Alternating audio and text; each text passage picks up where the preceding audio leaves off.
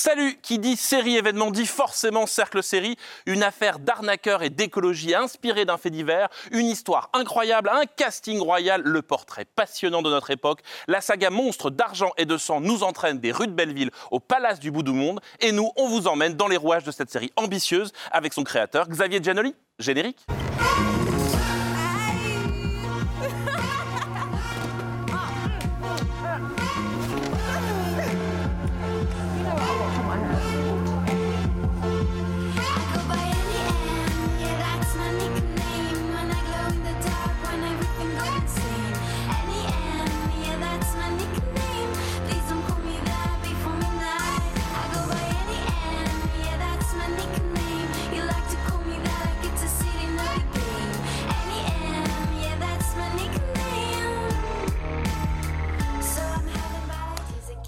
Bonsoir Xavier Giannoli. Bonsoir. Merci d'avoir accepté l'invitation du Cercle Série. D'argent et de sang était présenté au dernier festival de Venise. Ça vient tout juste de démarrer sur Canal+, et on va revenir ensemble sur les rouages de cette série impressionnante, une série comme aucune autre. Mais avant, laissez-moi vous présenter une partie de la bande, Charles Bosson et Charlotte Bloom. Bonsoir, tous les deux. Mais peut-être avant de commencer, Xavier, vous, le cinéaste, vous qui êtes habitué aux salles, les deux premiers épisodes viennent d'être diffusés sur Canal+. Comment on se sent? Oh, très bien, euh, je, suis très heureux. Pour moi, c'est une nouvelle aventure. euh, Je l'ai pris comme ça dès le départ. Comme cinéaste, euh, à partir du moment où j'ai compris que ça allait être une série, je me suis dit, on va me demander de rentrer dans des cases. Il doit y avoir des trucs à respecter, etc. Et en fait, il s'est passé exactement le contraire. On a plutôt encouragé mon instinct de metteur en scène et on m'a dit, non, non, faites comme vous le sentez. Et, voilà. Et donc, pour moi, c'est une, prolongation d'un travail de, cinéma. Ça a à voir avec le cinéma. Je ne sais pas exactement comment, mais ça n'a en rien formaté. J'ai fait ça exactement comme euh, si je faisais un film. C'est un, film avec 12 chapitres. Justement, on va parler de cinéma et de séries, on va longuement en parler dans cette émission. D'argent et de sang, ce titre, il vient d'un livre enquête de Fabrice Arfi. Euh, ce livre, comment on passe de cette enquête à 12 épisodes de fiction C'était quoi le travail? Comment vous avez découvert ce livre déjà? Alors, j'avais entendu parler, comme beaucoup de gens, du fait divers, de l'arnaque du siècle, comme on disait. Donc, évidemment, ça attire l'œil dans les journaux. Euh, Donc avait- l'arnaque à la taxe carbone, on va revenir dessus, ce que ça veut dire. Absolument, et, euh, et donc ça m'intéressait, et j'ai commencé à lire des choses dessus. Et puis il y a eu le livre de Fabrice Arfi, euh, qui synthétisait et qui en même temps présentait des personnages, euh, leur histoire, d'où ils venaient, et puis aussi euh, expliquer comment cette arnaque avait été possible techniquement, et puis quels en étaient les enjeux à la fois euh, politiques et sociaux. Et, et donc tout de suite, moi, je sortais de l'adaptation de, de Balzac, d'Illusions perdues, et, et je retrouvais quelque chose qui était une façon de se saisir du monde à travers l'étude de caractère. Mais tout de suite, je me suis dit, il faut emmener ça vers la fiction. Et euh, je n'ai pas voulu faire un documentaire. Euh, je me suis dit que c'était un matériau romanesque extraordinaire qui devait maintenant être euh, dévoré par un travail d'écriture, de scénarisation et de, et de fiction. Alors on parle d'arnaque à la taxe carbone, et ça tombe bien, tout ça est résumé en un seul extrait, regardez. Comment on fait pour calculer le taux d'émission de CO2 des entreprises? Il y a une méthode, il y a des machines, il y a... Non, c'est déclaratif. donc c'est virtuel? Non. La, la pollution est réelle et nous, on se fie aux déclarations des entreprises euh, qui passent par des cabinets d'audit. Donc c'est. C'est juste un jeu d'écriture en fait. Notre mandat a été défini suite au sommet de Kyoto qui a vu émerger un consensus entre Américains et Européens sur la manière de lutter contre le réchauffement climatique. En pénalisant les industries polluantes. C'était une bonne idée. Notre objectif, c'est d'amener le marché carbone à plus de 20 milliards d'échanges d'ici un an. Faire de Paris la première place boursière du monde sur ce marché. Donc si je comprends bien, Evergreen prélève un pourcentage sur chacune de ces transactions. Cette formule arnaque à la taxe carbone, elle paraît dingue à dire. Qu'est-ce qu'elle vous évoque? Pourquoi elle est cinématographique pour vous? Bah, elle, est avant tout romanesque, avant d'être cinématographique. Euh, C'était une assez belle idée. Euh, C'était de, bon bah voilà, on trace une ligne, euh, comme c'est expliqué dans la, scène qu'on a vue là. Si les entreprises dépassent cette ligne, elles doivent acheter des quotas carbone. Si elles n'ont pas dépensé leurs quotas carbone, elles peuvent les revendre. Et le lieu où on va revendre ces quotas, ça va être sur un marché. Bon. Et ce marché, qui dans la vraie histoire s'est appelé Blue Next, euh, il a été l'expression à la fois d'un désir de lutte contre le réchauffement climatique, qui à mon avis était sincère. C'était une idée française.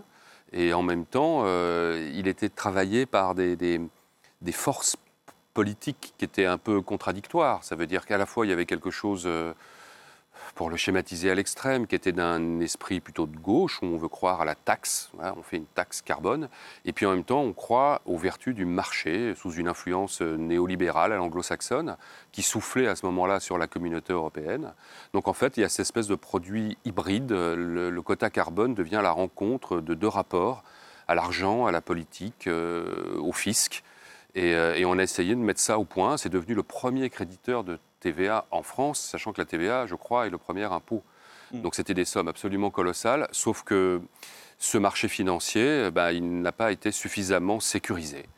Et il y a eu une forme d'idéalisme euh, et des, des- des- des voyous qui avaient l'habitude de détourner la TVA euh, euh, d'une façon totalement banale. Oui, parce que j'oublie de dire le plus important, c'est qu'on a mis de la TVA sur ces quotas oui. carbone. On a mis 19,6 de TVA parce que ça faisait un rendement fiscal, justement, pour le, On va en reparler.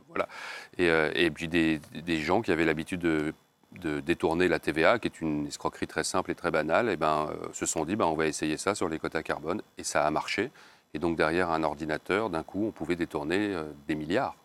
Une série donc sur le monde de la finance, une série enquête, mais c'est aussi une série 100% Xavier Giannoli. Charles, vous avez enquêté et vous allez nous montrer pourquoi c'est totalement une série de Xavier Giannoli. Oui, alors écoutez, en revoyant vos films, j'ai eu l'impression qu'un très grand nombre de thèmes, de motifs, de personnages, même certains dialogues, convergeaient et se retrouvaient dans cet immense fleuve de, de- de 12 heures. Je me suis même demandé si vous ne nous aviez pas laissé, de manière un peu ludique, quelques indices. Dès le début de la série, lorsque j'ai vu Fitous repasser ses billets, j'ai évidemment pensé à Philippe Miller, François Cluzet dans À l'origine.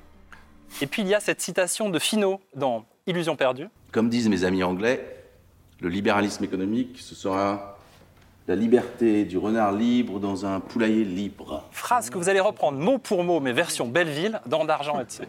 Moi, mon père était boucher à Belleville. C'est ce qu'il m'a dit, le pauvre, avant de crever. Il m'a dit le capitalisme, c'est la liberté du renard libre dans un poulailler libre. Donc, te fais pas plumer, mon fils. Plumer. Alors, se faire plumer, c'est exactement ce qui arrivera au pauvre Lucien de Rubempré dans Illusion perdue. Et puis dans L'apparition, film frère de la série, écoutez bien ce que va dire un prêtre catholique à propos du journaliste enquêteur joué déjà par Vincent Lindon. Souvent, la foi voyage incognito. Ces mots, on les retrouvera, mais 17 fois par un ami israélien dans la série. You know, I knew a rabbi who said, faith often travels incognito.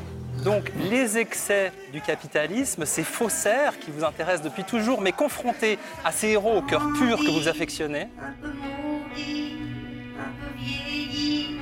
ces héros plongés dans leurs énigmes qui ont besoin de mettre sur le mur, comme un écran de cinéma, un endroit où on trace un chemin, où on essaye de comprendre le chemin vers le réel, de comprendre la réalité.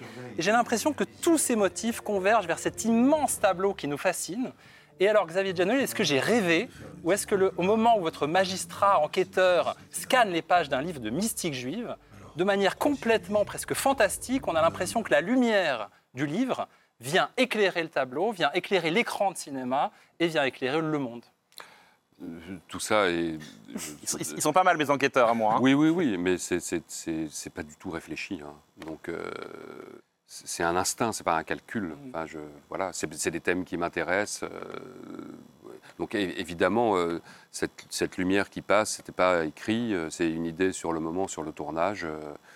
justement d'avoir cette silhouette d'homme et surtout d'être dans un espace mental en fait. C'était c'est un enquêteur obsédé, de plus en plus obsédé, il va devenir de plus en plus obsédé. Et l'idée qui est d'un coup une espèce d'image mentale où il voit le- la lumière du photocopieur passer sur ce tableau, où il voudrait mettre de l'ordre dans cette escroquerie titanesque et où en fait ça devient euh, une sorte d'objet graphique euh, délirant qui, qui exprime le chaos qu'il a euh, dans sa tête et tous les liens impossibles à tracer entre toutes ces sociétés, tous ces personnages. Mais, ça montre à quel point c'est aussi une œuvre d'auteur. Vous parliez de liberté en début d'émission. Cette liberté-là, c'est aussi la liberté de votre style. Vous vous êtes vraiment lancé dans cette série en tant qu'auteur, en tant vraiment que Xavier Giannoli. Vous n'avez pas du tout voulu correspondre au code de la série, vous l'avez dit. Alors moi, moi je, ne l'aurais pas fait autrement. Euh, J'avais des, des- références de cinéastes, euh, certaines très anciennes, euh, je sais pas, Maurice Pialat, il a fait la, Maison des Bois, ou Bruno Dumont, ou Soderbergh, ou Fincher.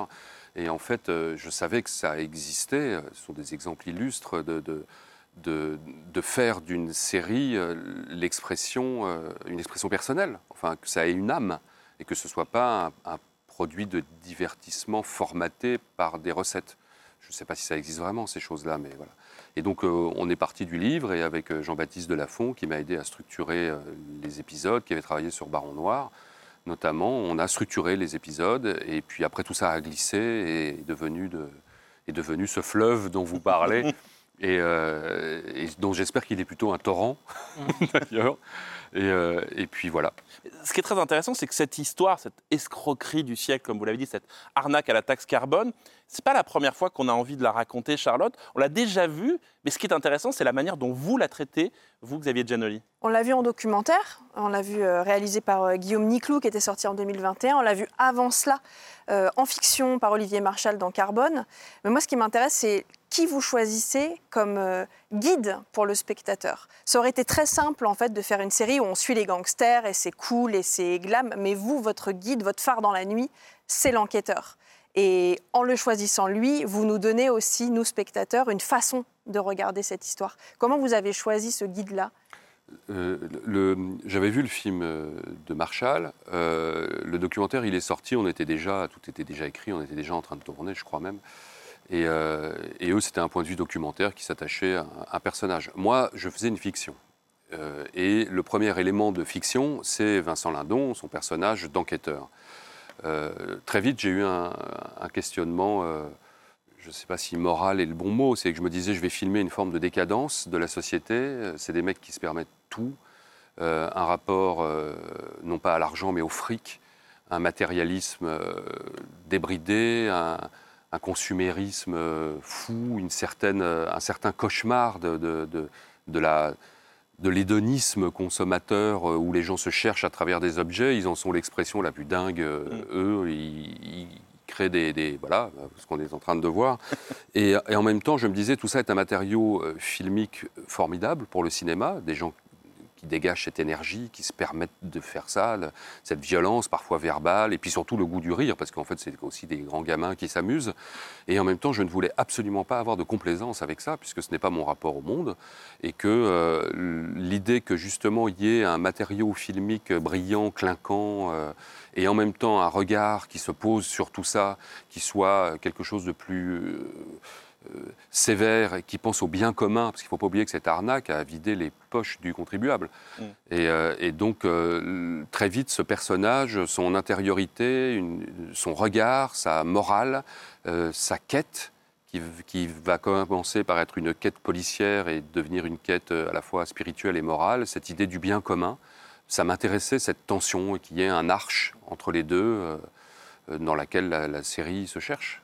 Est-ce qu'il fallait justement un acteur comme Ramzi Bedia pour jouer un personnage aussi inquiétant et charmant que ce fameux Alain Fitoussi qui mène un peu la série au départ vers euh, sa perte, vers les personnages vers sa perte? Moi, ça fait longtemps que j'avais repéré euh, euh, je, voyais sur des photos qu'il y avait euh, en lui une, une gravité et peut-être aussi une menace. En tout cas, qu'il pouvait y avoir une intériorité chez lui. C'était évident.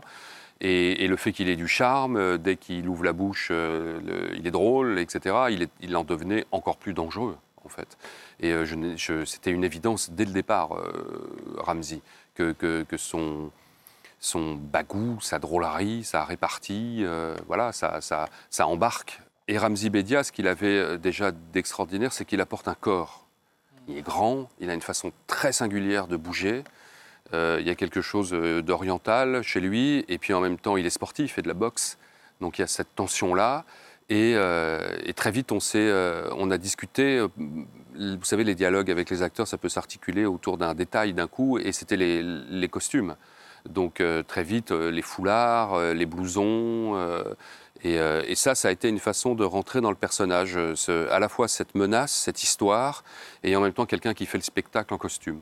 Il y a aussi presque quelque chose de burlesque dans le duo que vous créez avec le personnage de Bouli, David Ayala. Il y a, vraiment presque physiquement le, grand maigre et un personnage plus corpulent. C'est presque des personnages comiques, mais très vite très inquiétants. Et moi, ce qui m'intéresse, c'est vraiment la manière dont, dans cette série, ce personnage de Alain Fitoussi, au départ, on a presque envie de l'aimer, mais tout de suite, vous nous dites faites attention, il est dangereux, et qu'on est constamment sur le fil entre le goguenard et l'inquiétant. Ben oui, c'est que moi, je n'aime pas du tout que les choses soient univoques. Ils sont les deux. Euh, ils sont à la fois charmants. De toute façon, un, escroc qui n'est pas charmant, il ne vous escroque pas. Un escroc qui vous fait peur, euh, vous vous méfiez. Et donc là, il y a quelque chose qui est désarmant tout le temps avec ces gens, c'est leur agilité d'esprit, leur drôlerie, une forme d'intelligence de la rue, de, rapport immédiat. Euh, Voilà, ça c'est très beau à filmer des, des- des- des types qui ont cette façon de bouger, qui ont cette façon de parler, qui ont... Alors, ils sont drôles, oui, bah oui, puis ils s'engueulent euh, sans arrêt. euh, le- L'autre qui dit qu'il est Robin des Bois, euh, voilà, on verra plus tard. Il dit, toi t'es Robin des Bois, te fous pas de ma gueule, t'as jamais redonné d'argent de toutes les escroqueries euh, qu'on a pris. Et, euh, et donc, ils, ils ont un talent comique qui est aussi une façon de vivre. Et puis, et puis un, un- un élément qui est très important dans la série pour comprendre qui sont ces gens, c'est le poker. Il y a un goût du jeu, c'est des joueurs de poker. Ils aiment le jeu. Quoi. Quand ils étaient gamins, ils voyaient leur, euh, leurs parents jouer au rami à Belleville euh, et ils ont appris à jouer et à tricher aussi et à faire tout ça. Donc il y a, il y a un rapport à l'existence euh, qui est très important quand on est des vrais joueurs de poker. Il y a le, il y a le- le- le bluff, il y a comment je vais te manipuler, comment je vais, euh, comment je vais jouer avec la vie. Et, et en même temps, bah, m- moi, ce que j'ai senti très vite dans l'histoire, c'était qu'il y avait une dimension tragique. Euh, il va y avoir une dimension tragique puisqu'il y a du sang, plus que d'histoire d'argent.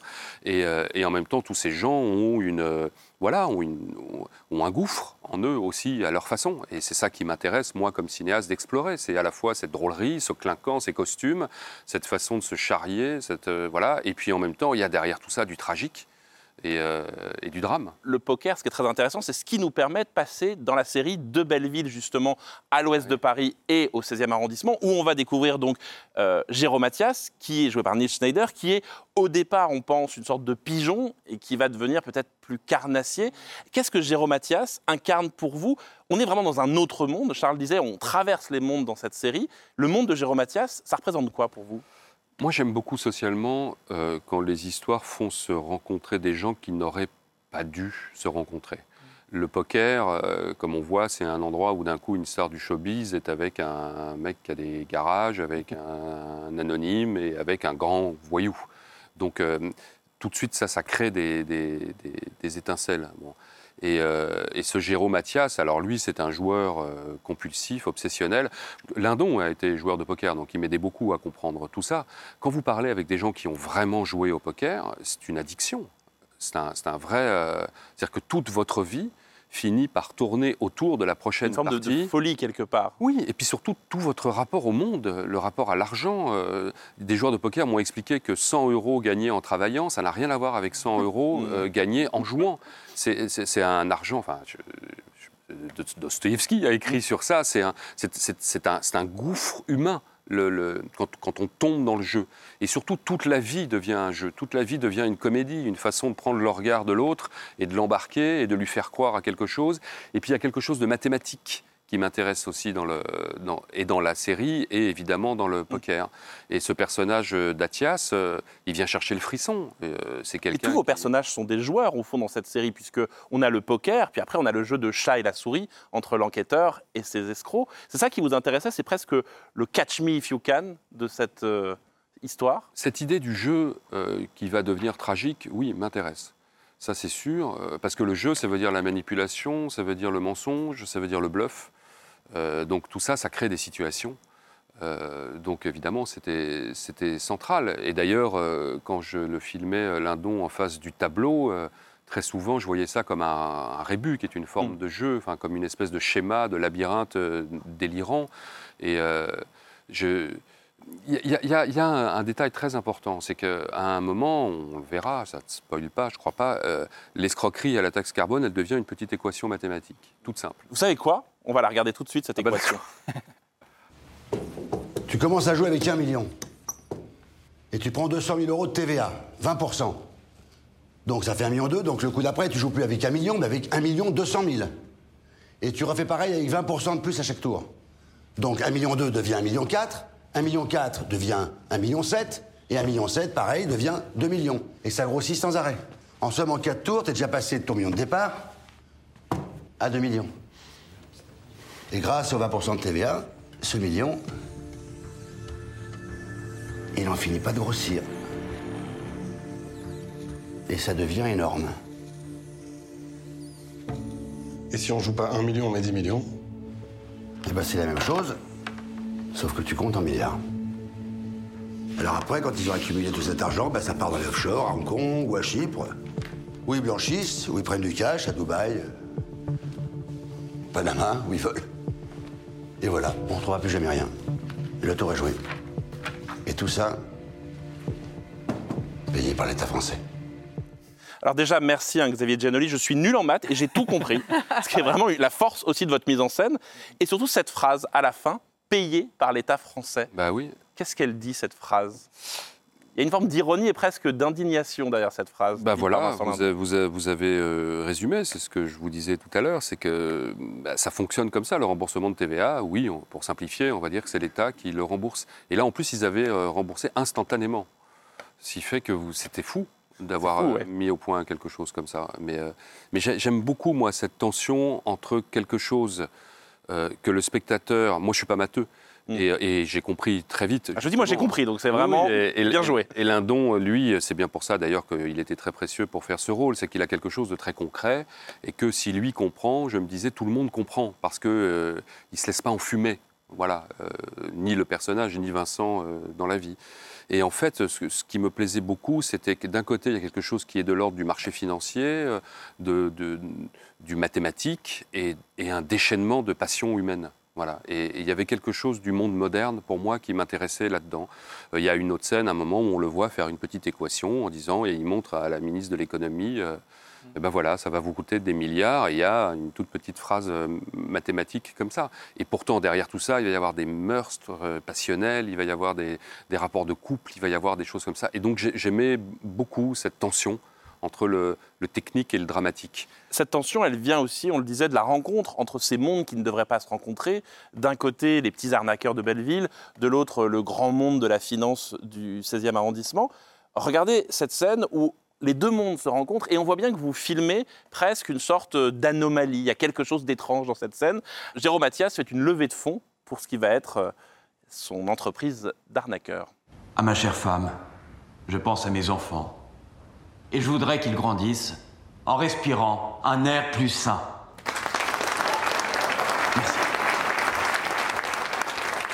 Merci. Equinox, ce sera donc une entreprise qui fera de l'importation de nouvelles technologies vertes, comme le photovoltaïque, les éoliennes et une nouvelle génération de pompes à chaleur. Mais ce sera aussi une société de conseil aux entreprises pour devenir éco-responsable.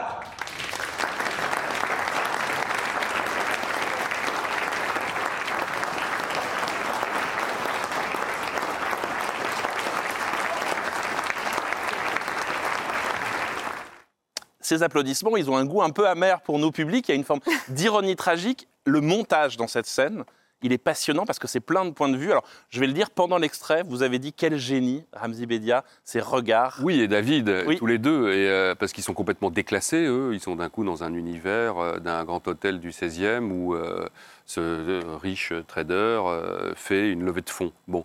Mais ce qui est très intéressant et très important aussi sur le personnage, c'est qu'on a l'impression qu'il y croit.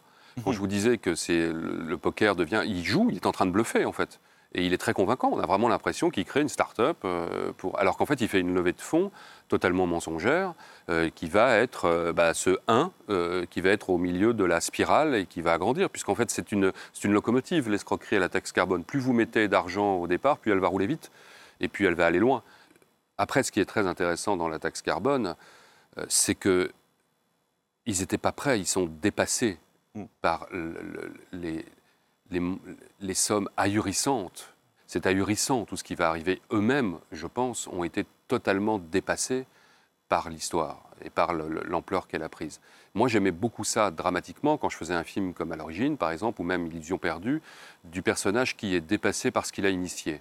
Et il a lancé quelque chose et il se retrouve pris dans une machine. Et, et cet argent du carbone, il est devenu une traînée de sang dans l'océan Pacifique. Tous les vrais requins les plus dangereux ont commencé à, à- à Tourner. autour. Et puis ça va. euh, Et puis cet argent, ça m'intéresse beaucoup en plus de voir ce que l'argent libère comme passion humaine. Il faut toujours qu'on on, on s'empare de ça. Je, je- je me souviens, je, je pense assez souvent quand, quand, euh, au début de Casino, qui pour moi est un chef-d'œuvre, le film de Martin Scorsese, et où De Niro dit mais on nous avait offert le paradis sur un plateau et on a tout foutu en l'air. Et cette idée d'un paradis et d'une chute, euh, évidemment, le catholique euh, Scorsese euh, se reconnaît là, mais cette idée des passions humaines qui vont abîmer des choses qui pourraient être belles et précieuses et qu'il faudrait préserver, que ce soit la nature, l'amitié ou l'amour, ben oui, c'est un schéma, enfin pas un schéma, c'est une situation dramatique que, que- voilà que j'explore tout le temps quand j'écris, quoi. Ce qui est intéressant, c'est qu'au cœur de ce paradis perdu, hein, de cette euh, escroquerie qui a dévoyé une idée plutôt bonne au départ, vous mettez, Charlotte le disait, un enquêteur, euh, enquêteur joué par Vincent Lindon. Mais ce qui vous a intéressé, Charlotte, c'est plus qu'un enquêteur. D'argent et de sang est une série d'enquêtes. Oui, c'est un, c'est un polar. Alors, c'est, je pense, je me mets à la place du spectateur, à qui on dit tu vas regarder une série sur une arnaque à la taxe carbone, et qui peut se dire à un moment, oh là, euh, 12 épisodes sur l'arnaque à la taxe carbone, pourquoi je vais regarder ça? Et vous, vous donnez des indices très vite dans la série pour dire attention, c'est c'est beaucoup plus grand que ça. Et quand on regarde la série, on pense à des grands films d'enquête, on pense à Zodiac de Fincher, on pense à JFK que vous citiez tout à l'heure, euh, on pense à Molly's Game, on pense à Dark Waters, et on voit tout de suite que ça va beaucoup plus loin que le pitch ou le titre de la série. Et moi, ce que j'aime, c'est un, truc qui est souvent dans votre écriture, c'est que vous-même, vous prenez un peu cette place d'enquêteur et vous nous donnez des indices à nous, spectateurs, pour nous dire attention, vraiment, ça va grossir, et notamment dans le vocabulaire que vous, vous utilisez dans vos dialogues. Alors, on a un très très court montage à vous montrer de deux courts moments où on sent que vous nous dites ouvrant tes oreilles, tu vas pas en revenir. Parce qu'à l'arrivée, cette histoire, elle s'est terminée dans un bain de sang. Oui, un bain de sang, parfaitement. Avec des milliards partis en fumée. C'est pourquoi le moment est venu de doter l'État d'un nouveau service spécialisé dans la traque de ces criminels. Donc là, on est sur le bain de sang et on est sur les criminels. Et là, ça devient complètement viscéral. C'est-à-dire qu'on rentre quasiment dans la quête, dans la traque d'un tueur en série. Ça, devient un true crime. Et plus tard, on a un autre petit extrait à vous montrer, où là, on va voir carrément les symboles filmiques, visuels du true crime. Toutes ces techniques-là, c'est quand on cherche quelqu'un qui fait tellement de mal, qui est tellement un criminel qu'il faut aller vite. On a euh, les portraits, on a les empreintes digitales, on a la fouille des téléphones. Et moi, je trouve que ce sont des moments qui donnent une autre dimension à la série, notamment aussi parce qu'on nous dit on va être auprès d'un magistrat, donc votre guide, votre personnage principal, et on voit que non, on est dans un truc euh, sombre, on est dans un truc dangereux en fait. La série est dangereuse. Oui, et puis moi, ce qui m'intéresse, c'est avant tout les caractères. C'est d'étudier les caractères de ces gens et c'est d'essayer de voir ce qu'ils ont fait du monde et ce que le monde a fait d'eux. Voilà, mais moi, c'est les personnages. Là, ce qui était inouï quand, euh, quand on a eu ce matériau euh, romanesque au début, c'était les affaires de famille, les histoires de couple, les histoires entre amis, les histoires au sein des sociétés, de mensonges, de tricheries, les circuits bancaires, et que, et que j'aimais dramatiquement l'idée que ça commence par juste euh, bah, euh, un panneau solaire, euh, une contrefaçon, et, en fait, vous allez voir, ça, ça, se déroulait et ça prend une dimension presque géopolitique, en fait, puisqu'il va être question de la circulation de l'argent dans les circuits financiers mondiaux, et que Lindon va suivre avec une obsession, on va dire morale, euh, il veut comprendre, mais qu'est-ce qui se passe? Qu'est-ce que c'est que ce monde? Où est-ce qu'on en cette est spirale aussi qu'on a vue tout à l'heure, qui incarne aussi cette obsession, parce que c'est vraiment une série sur l'obsession, à la fois l'obsession de l'argent des personnages, mais aussi l'obsession Il de y a la... la spirale, mais il y a aussi le moment où il est devant ce tableau, où on voit des plans très courts, où il est chez lui la nuit, il fume, il est encore en train de travailler, et on voit que l'enquête est rentrée en lui. Il, il ne peut plus s'en détacher. Vous avez filmé cette une obsession, enfin l'obsession de tous les personnages, pour, soit pour l'argent, soit pour la justice. C'est un personnage à idée fixe. Euh, et en fait, ce qui m'intéressait, c'était que c'était une, fois de plus, c'était le caractère, c'était l'intériorité de cet homme. Ça veut dire que cet enquêteur, son métier, c'est de ramasser des éléments de preuve. Pourquoi? Pour pouvoir prouver, en respectant exactement ce qu'est une procédure, euh, la culpabilité euh, des, en tout cas supposée, des gangsters en question. Et ce mot culpabilité, Euh, il a une dimension évidemment judiciaire, euh, on a vu sa main posée sur le Mhm. code pénal, et en même temps ça a une dimension euh, religieuse, spirituelle. euh, Directement dans la série, puisque pour le coup, vous Oui. traitez, et c'est la partie peut-être la plus étrange et en même temps la plus impressionnante de la série, qui est la question de la mystique juive, de la morale. Charles, c'est ce qui vous a vraiment passionné dans la série, c'est comment on peut lier cette affaire à une quête morale intérieure? Oui, elle, elle est omniprésente et c'est, à la fois la mystique juive, c'est à la fois le, le- le- le Noël, le personnage qui est né, voilà, et c'est aussi le samouraï. On dit c'est il a la solitude d'un samouraï. Melville disait il y a que les tigres dans la jungle qui sont aussi seuls que les samouraïs. Il y a cette espèce de solitude. Et pour moi, il y a une, très grande scène, dont je crois que c'est dans le deuxième épisode, quand Lindon pour la première fois va fouler le sol de la grande synagogue de Paris. Et tout à coup, on a l'impression que sous ses pieds, une, une deuxième série commence, qui est celle qui peut-être vous passionne le plus, et qui est celle justement de sa quête euh, spirituelle. Et il y a toute cette énigme du tikkun. Je crois que c'était même, il me semble, le premier titre de la série.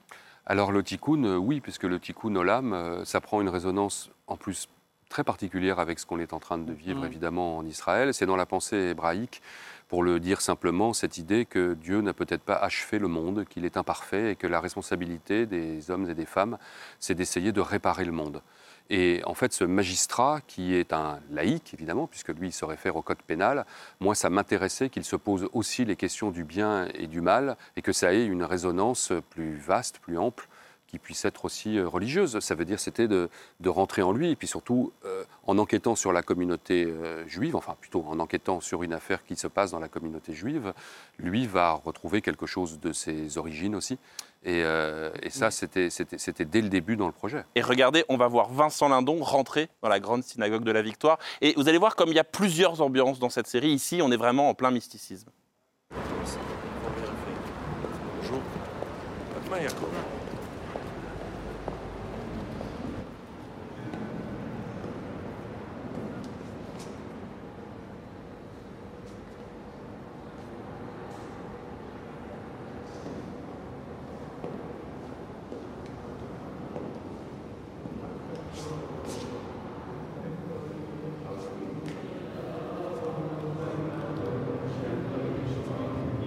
שוקת שוימר, אם השם לא יבנה פריז, שום לו בוי נבוי, אם השם לא ישמור עיר, שוב שוקת שוימר, אם השם לא יבנה פריז, שום לו בוי נבוי, אם השם לא ישמור עיר, שוב שוקת שוימר, אם השם לא יבנה פריז, שום לו בוי נבוי, אם השם לא ישמור עיר, שוב שוקת שוימר,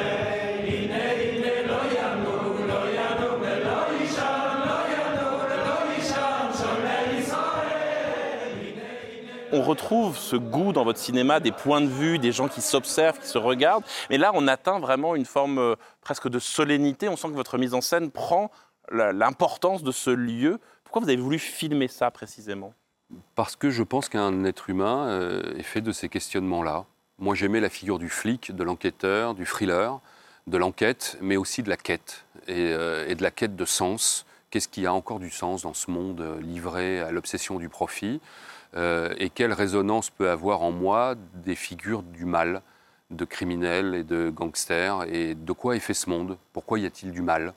Euh, Qu'est-ce qui se passe? Et, j'aime que cet homme, euh, en même temps, il soit pris dans une enquête hyper concrète, où il monte dans des voitures à l'eau pour aller faire des perquisitions, où il fait une, enquête de policier, d'une certaine façon, même si c'est un douanier, et qu'en même temps, ce soit un homme travaillé par les rapports avec sa fille, euh, une forme de culpabilité, euh, une, une, attention pour l'histoire de ces hommes qu'il doit traquer et qui va devenir finalement une fascination pour Jérôme Mathias. Euh, ça va être ça le mouvement de la série. Et donc voilà, il y a une... Il y a l'idée du personnage, il y a l'idée du caractère et, qu'est-ce qui constitue les hommes et les femmes que nous sommes. Ça ne me suffit pas, le- le- le- l'enquête de flic. Ça m'intéresse beaucoup plus que ça, ça ouvre des portes sur ce qu'est l'identité. quoi. Charlotte, ce qui vous a intéressé, c'est que c'est aussi quelque part l'histoire d'à l'origine. C'est-à-dire qu'on retrouve des liens entre à l'origine et d'argent et de sang, des personnages mus par la question de la culpabilité. Complètement. Après, moi, je, après, je vois à l'origine partout, c'est un de mes films préférés, donc je le vois un peu euh, dans, dans toute ma vie. Mais je, je vois une double filiation entre à l'origine et d'argent et de sang.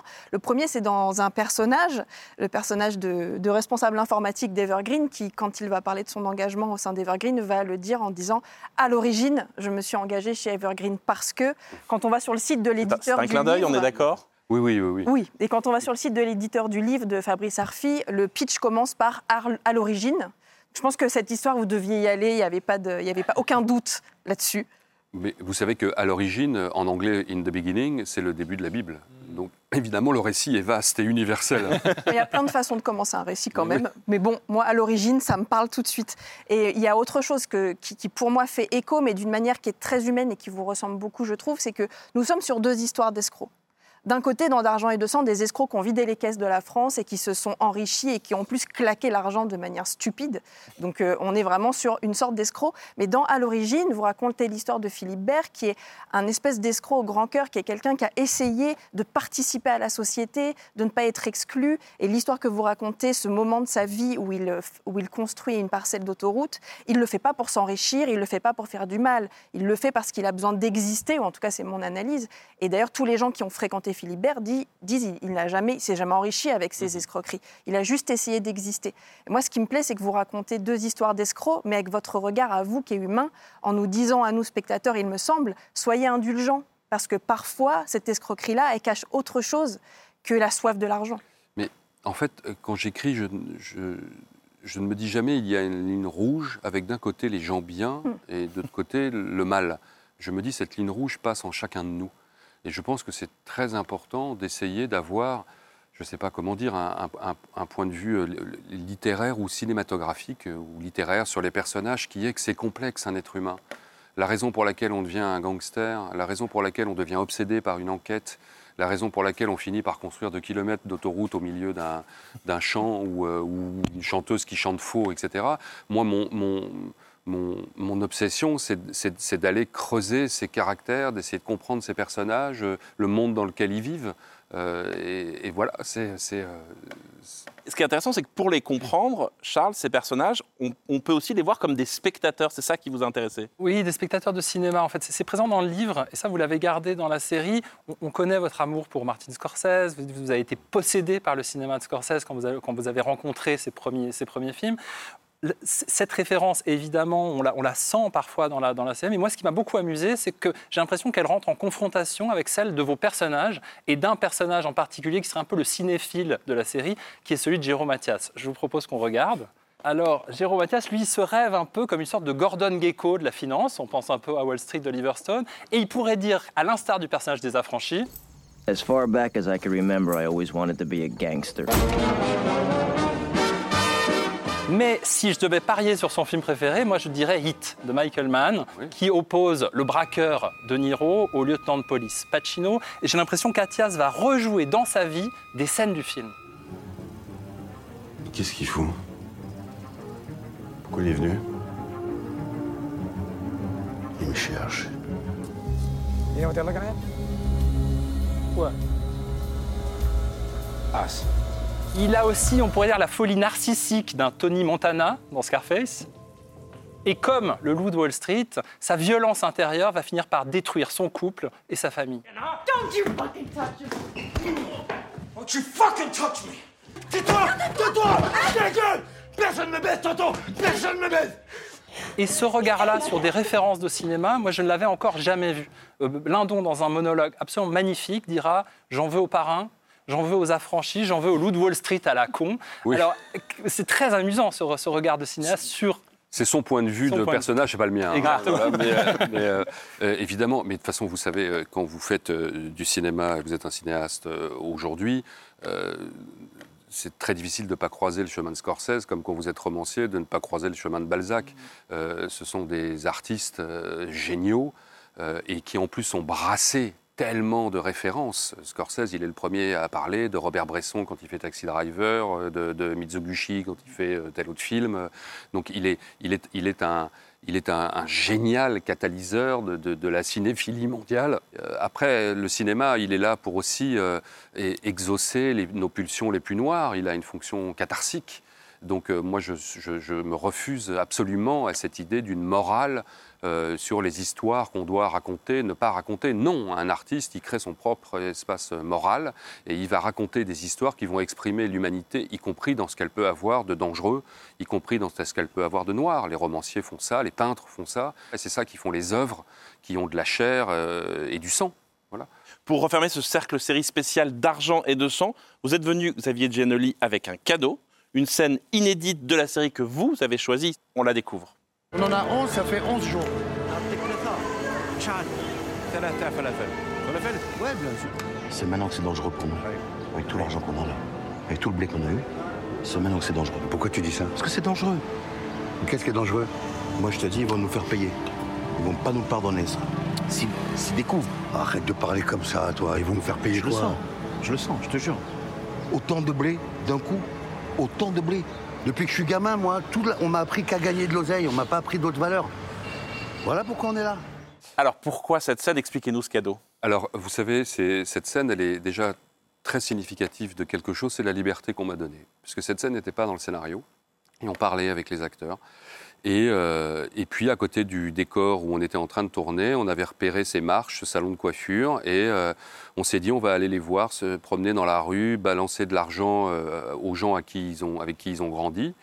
Et, on a plus ou moins improvisé la scène avec quelques éléments de dialogue. Et la vérité qu'a Ramsey quand il dit Mais moi, on m'a jamais appris à vouloir autre chose que de l'argent, qui était une phrase qu'on avait entendue, euh, on a construit autour. Et, euh, et dans les séries, c'est assez rare qu'on vous donne la liberté de faire ça. Et moi, ces moments de vie, euh, je les trouve extrêmement importants puisque ça incarne les personnages. D'un coup, ils ont, ils ont une vérité. Et, quand je les vois, la façon dont il est assis, David Ayala, et la façon dont parle Ramsey, elle, elle, nous dit quelque chose d'où viennent ces types. Donc c'est moins simple de les juger. Et c'est- il y a une humanité qui s'exprime dans, je sais pas, la façon dont ils trinquent, la clope, euh, le, salon de coiffure derrière. euh, C'était vraiment, euh, c'était un rapport au cinéma qui, pour moi est important. Le truc qui va jaillir sur le plateau, qui va être une idée de dernier moment et que on ait la liberté de l'essayer. Et voilà. Et ça, c'est une scène qui est exactement l'expression de ça. Merci Xavier Giannelli d'avoir accepté de nous guider dans les rouages de cette série comme aucune autre. Les six premiers épisodes de D'argent et de sang, c'est en ce moment sur Canal Plus et MyCanal et vous l'aurez compris, plus que recommandé par la bande du Cercle Série. Merci Charlotte et Charles, vous êtes mes enquêteurs préférés. Et merci à vous tous pour vos éclairages. Merci de nous avoir suivis. On se retrouve en novembre pour un nouveau Cercle Série. D'ici là, vous connaissez la marche à suivre. Prenez soin de vous, abusez des bonnes séries. La suite au prochain épisode. Allez, salut.